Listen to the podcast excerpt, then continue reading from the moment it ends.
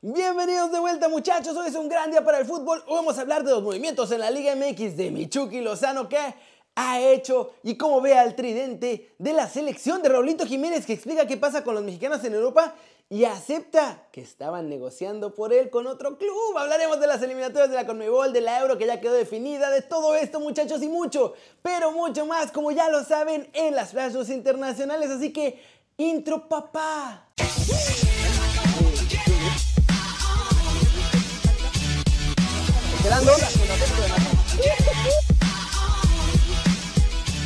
Arranquemos el video de hoy hablando de Joao Malek porque está unos días de salir libre tras haber sido declarado culpable y ahora sí, se viene de nuevo al fútbol parece. De acuerdo con el abogado Joao Malek, el futbolista ya tiene un pie en la calle y todo gracias a que la sentencia que le pusieron tras el accidente que provocó el fallecimiento de dos personas, como tuvo una pena menor a 5 años, solo tiene que pagar los daños que las autoridades mismas consideraron por su delito.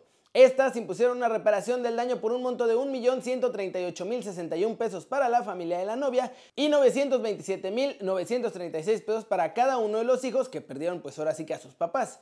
Además al ayuntamiento de Zapopan le pagará 6.584 pesos por el poste y la palmera que afectó en el choque. Increíble. Además de esta lana parece que ni la tendrá que pagar Joao Malek porque su abogado reveló que la aseguradora es la que dará los pagos ya sea en efectivo o un depósito o en cheque. Y ellos los mandan directamente al juzgado para que el juez se encargue de notificar a las partes y que las familias sean los que vayan a recoger los cheques o la lana o el depósito. Con eso esperan que Malek esté libre en solo 10 días. ¿Cómo la ven? Se acabó este caso, Malek saldrá libre. En Santos ya están pensando qué van a hacer, si registrarlo el siguiente torneo, dependiendo de cómo vean la situación, o mandarlo prestado al extranjero en lo que a la gente se le olvida que pasó todo esto.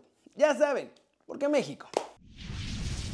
Siguiente noticia muchachos, hablemos de los movimientos de fichajes en la Liga MX que siguen saliendo y van con todo, humitos de todos colores y sabores muchachos. Empecemos de volada porque hay mucho humito y hay que ir ventilando este video. Habrá una limpia brutal en Querétaro y es que como ya cambiaron de dueño por debajo de la mesa, obviamente van a cepillar a muchos de los chavos de Greg Taylor. Se esperan hasta 15 bajas en los gallos en el próximo mercado. Ante la inminente salida de Lorenzo Reyes de mis rojinegros del Atlas, el club busca un refuerzo para esa zona del campo y han pensado en el mediocampista precisamente del América, Rubén González. En Mazatlán, Jorge el Mago Valdivia y Gonzalo Dejarán al equipo porque, pues la verdad es que no rindieron lo que se esperaba de ellos en este Guardianes 2020. Ambos quedaron a deber y además cobran mucho. Así que les van a dar libertad, según ellos, de buscar nuevos aires. Miguel Herrera confesó en TUDN que prefiere tener de regreso a Renato Ibarra que fichar a Lorenzo Reyes y buscará la forma de conseguir que el ecuatoriano sea emplumado de nuevo. Pablo Guede por fin se va a poder ir de los solos de Tijuana y en la perrera tienen listo a su relevo que será José Saturnino Cardoso. Chivas también tiene clarísimo que no confían en sus porteros, muchachos. Ya buscan nuevas opciones y los tres nombres que suenan son Gil Alcalá, que está en Querétaro, Rodolfo Cota, que está en León, o John Orozco, que está en Los Solos.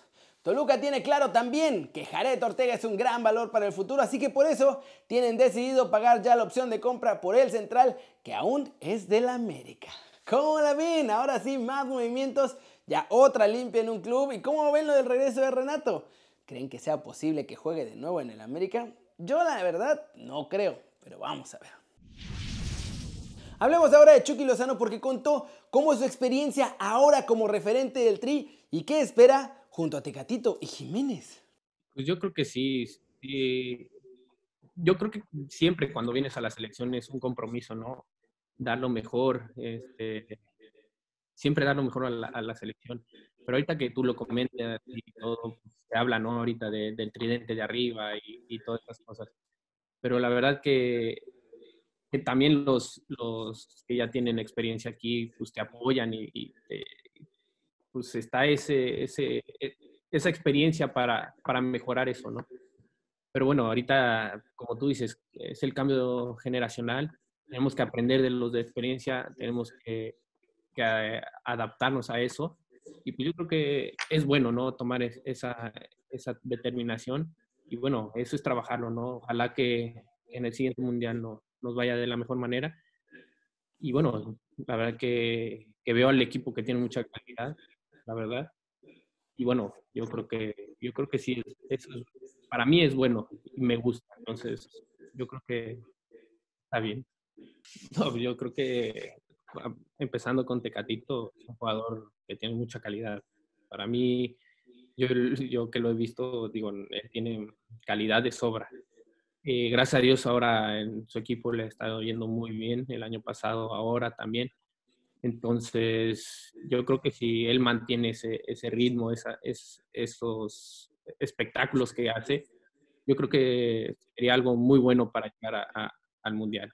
Y bueno, hablando de Raúl, Raúl igual, gracias a Dios, está yendo muy bien en, su equipo, está de goleador. Él necesitaba esa confianza que le dieran un equipo para, para demostrar eso. Y bueno, este, y, sigue así, yo creo que sería un, un muy, muy, como te digo, muy, muy completo para, para llegar al Mundial. ¿Cómo la ven? Y sí, necesitamos que sigan jugando estos tres, que la sigan rompiendo, que lleguen con el mejor ritmo posible a Qatar 2022, porque son el tercero más caro de toda América y probablemente puedan hacer historia. Y ahora vamos con Raulito Jiménez porque habló de cómo ven al mexicano en Europa y aceptó que sí hubo un momento en el que estaban negociando con otro club para venderlo. Y luego dicen que uno se inventa las cosas, muchachos. Vean, Raulito ya lo aceptó. Que sabía yo era lo que salía en las noticias, los rumores y todo eso. Un día me despertaba y veía en Twitter, ¿no? Que te quiere la Juventus. Al otro día me despertaba y veía que me quería en Manchester United. Entonces, son cosas que se da. Lo que sé yo es que sí hubo ciertos acercamientos con algunos equipos, pero nunca se llegó a un acuerdo ni nada. No hubo nada así cerca. Eh, como te digo, estoy muy, muy bien en los Wolves. Así de simple, muchachos. Está difícil para los mexicanos allá, aunque Raulito promueve compatriotas, no los conocen. ¿Y cómo ven? Para que luego no digan, ¡ay, querido, te los inventas, no sé qué! ¿Ya ven? Como si había algo ahí. Nomás que al final no se acabó de cocinar, muchachos. Y así pasa. Flash News, la Junta Gestora decidió en la reunión de este jueves que las elecciones de la presidencia del Barcelona serán el 24 de enero del 2021.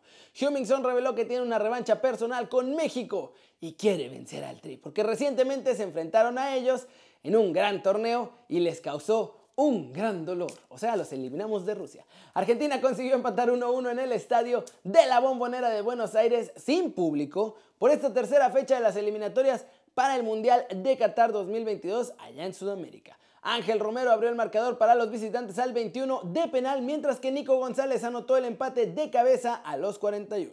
La Federación de Fútbol de Egipto confirmó que Mohamed Salah, el delantero de Liverpool, dio positivo por Coco Bicho y está ya aislado después de haber conocido su resultado durante esta convocatoria con los faraones. Estados Unidos apenas pudo empatar 0 a 0 en el Liberty City ante una Gales sin Gareth Bale, ¿eh? En el debut de Conrad de la Fuente, Gio Reina y todas estas estrellas de chavitos que están jugando en Europa con el cuadro de Berhalter. No, no hubo suerte y no hubo mucho talento tampoco en la cancha. Y vamos a terminar el video de hoy con la Euro del año que viene porque ya están todos los participantes y va a estar buenaza y va a ser pues completamente diferente. Los clasificados son Italia, Turquía, Gales, Suiza, Dinamarca, Finlandia, Bélgica, Rusia, Holanda, Ucrania, Austria, Macedonia, Inglaterra, Croacia, República Checa, Escocia que pasó en el repechaje, España, Suecia, Eslovaquia, Portugal, Alemania, Hungría y Francia. En este nuevo formato además habrá 12 sedes por toda Europa, en Londres, en Bilbao, en Múnich, Bakú, Roma, Copenhague, Budapest, Glasgow, Dublín, Ámsterdam, Bucarest y San Petersburgo. Por ahora no se ha confirmado si habrá público, pero Alexander Seferin, el presidente de la UEFA, dice que no se imagina una euro con estadios vacíos. Así que algo se va a inventar mi muchacho para poder tener fans en las gradas. Cabe recordar que es la primera vez en la historia que se va a jugar en todas estas sedes y será la segunda vez en toda la historia que haya 24 selecciones clasificadas. ¿Cómo la ven? Y hay que ver porque con el Cocobicho viajar entre todas estas sedes y pues, todos los clubes que hay, porque son clubes nacionalidades, perdón, nacionales, 24 equipos, 12 sedes. Es un despapalle. Y a ver si pueden ir los fans y moverse entre las sedes y con todo el cocobicho. Ojalá que ya haya pasado, porque estaría buenísimo ver cómo funciona esta euro que literalmente sería por toda Europa. ¿Les gustaría? A mí sí. Pero bueno, eso es todo por hoy muchachos. Muchas gracias por ver el video. Denle like si les gustó o métanle un zambombazo a esa manita para arriba si así lo desean. Suscríbanse al canal si no lo han hecho. ¿Qué están esperando? Este va a ser su nuevo canal favorito en YouTube. Como petición especial, ya lo había dicho desde la redacción, pero se los digo ahora.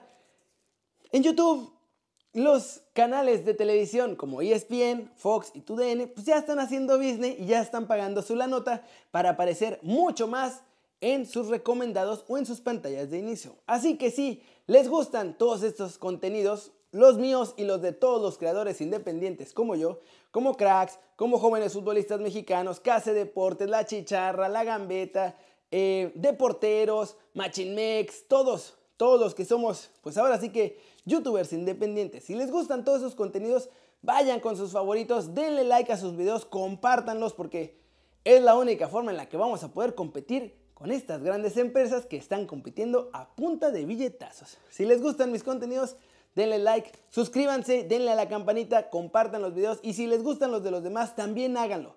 Porque todos estamos en este mismo barco y somos, por así decirlo, parte de todo esto. Todos somos un poquito parte de YouTube, mucho más que las televisoras, así que si les gusta, vayan con su favorito y háganlo. No solo conmigo, con todos, porque todos estamos en este mismo barco. Muchachos, gracias de nuevo por ver el video. Ya saben que yo soy Kerry como siempre me da mucho gusto ver sus caras sonrientes, sanas y bien informadas. Y aquí nos vemos mañana desde la redacción. Ahora sí me salió. ¡Tómala, papá! Chau, chau.